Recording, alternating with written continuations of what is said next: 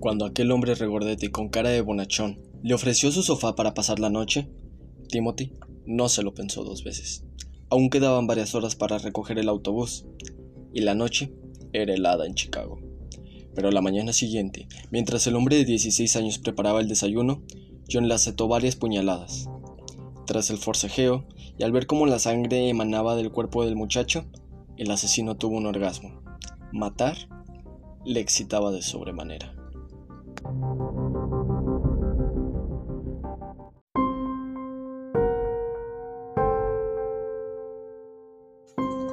Estás escuchando antes de dormir.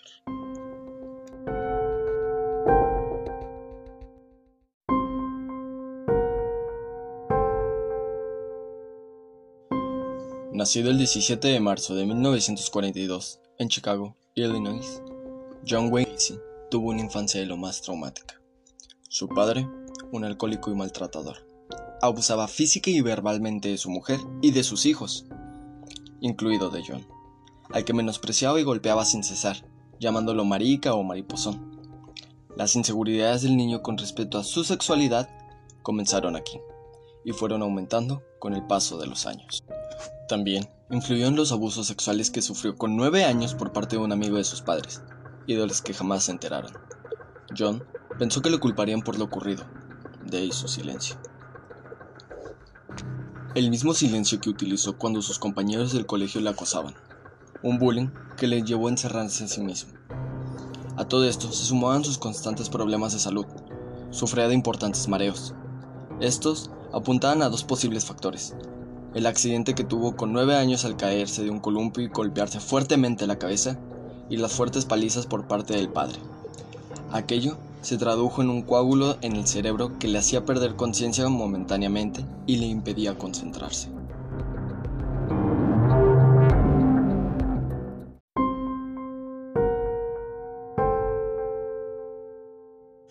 Tiempo después, John Wayne Gacy alcanzó un estatus social bastante bueno. Este estatus le permitió a John acceder a menores, hijos de algunos socios, a los que convencía para mantener relaciones sexuales. Pero la primera víctima fue Donald, de 15 años, al que engañó diciéndole que le pondría una película cualquiera. Nada más al llegar a su domicilio, Casey emborrachó a Donald. Puso la cinta pornográfica y le presionó para que éste le practicase sexo oral. El adolescente lo hizo, pero se lo contó a sus padres, y terminaron denunciándolo ante las autoridades por abuso sexual a menores. Tras ser detenido y llevado ante un tribunal, John alegó que era víctima de acusaciones falsas y que era una estrategia para desprestigiarle políticamente. Esto no le sirvió de nada, y menos cuando contrató a un matón para dar una paliza a Donald. Esta idea se le volvió en contra y terminó acudiendo a una evaluación psiquiátrica que dictaminó que sufría de un trastorno de personalidad antisocial. Pese a los informes, John fue declarado apto y responsable de sus actos. De hecho, el delincuente sexual se declaró culpable de mantener sexo oral con Donald, pero, una vez más, echó la culpa a la víctima, reseñando que el joven venía buscándolo y que él solamente accedió. El tribunal lo sentenció a 10 años de prisión en la cárcel de máximo seguridad. Era diciembre de 1968 tras el veredicto, jamás volvió a ver a su esposa ni a sus hijos. Como ocurre con este tipo de presos de naturaleza sexual, el presidio para John fue como un paseo en el parque. Se comportaba como una persona modélica y se convirtió en el cocinero de la penitenciaría. Todo en él irradiaba un ejemplo. Quizá por eso tan solo cumplió 18 meses y obtuvo la libertad condicional con 12 meses de vigilancia.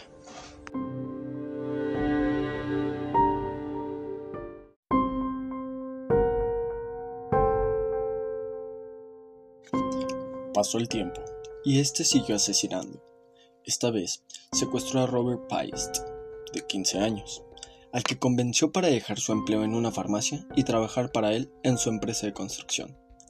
El muchacho informó a su madre del cambio de planes, pero jamás regresó. La denuncia por la desaparición llevó a los agentes a contactar a las últimas personas que habían hablado con el chico.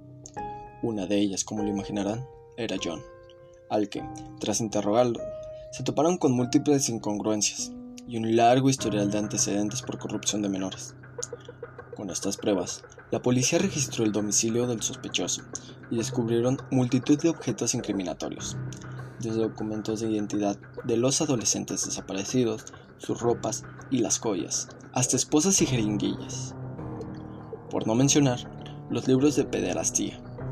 La detención se produjo el 22 de diciembre de 1978 pero aún faltaba por hallar los cadáveres de sus víctimas. No hizo falta que Gacy confesara los crímenes, porque, en cuanto removieron la parte trasera del garage, localizaron un cementerio de cuerpos. Había un total de 29. El resto los arrojó al río. ¿Por qué? Tan solo por falta de espacio.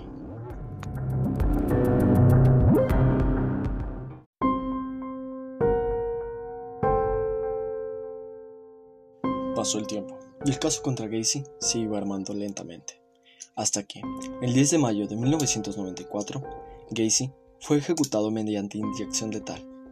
Minutos antes de su ajustamiento, cientos de personas se congregaron en el exterior del recinto, solo para celebrar que uno de los peores asesinos en serie de Estados Unidos iba a morir.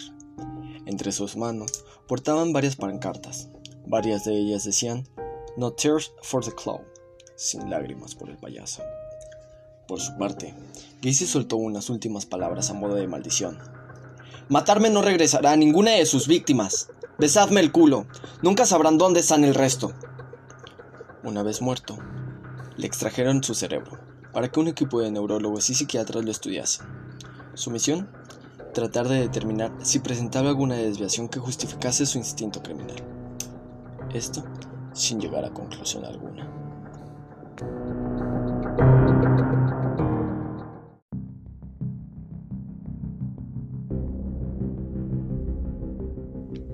Buenas noches, gracias por escuchar este segundo capítulo de Antes de dormir. Esta vez decidí dejar esto hasta el final para agradecerles todo el apoyo que le han dado al primer capítulo. Recuerden que todos los lunes es lunes de podcast. Gracias por escucharnos. Buenas noches.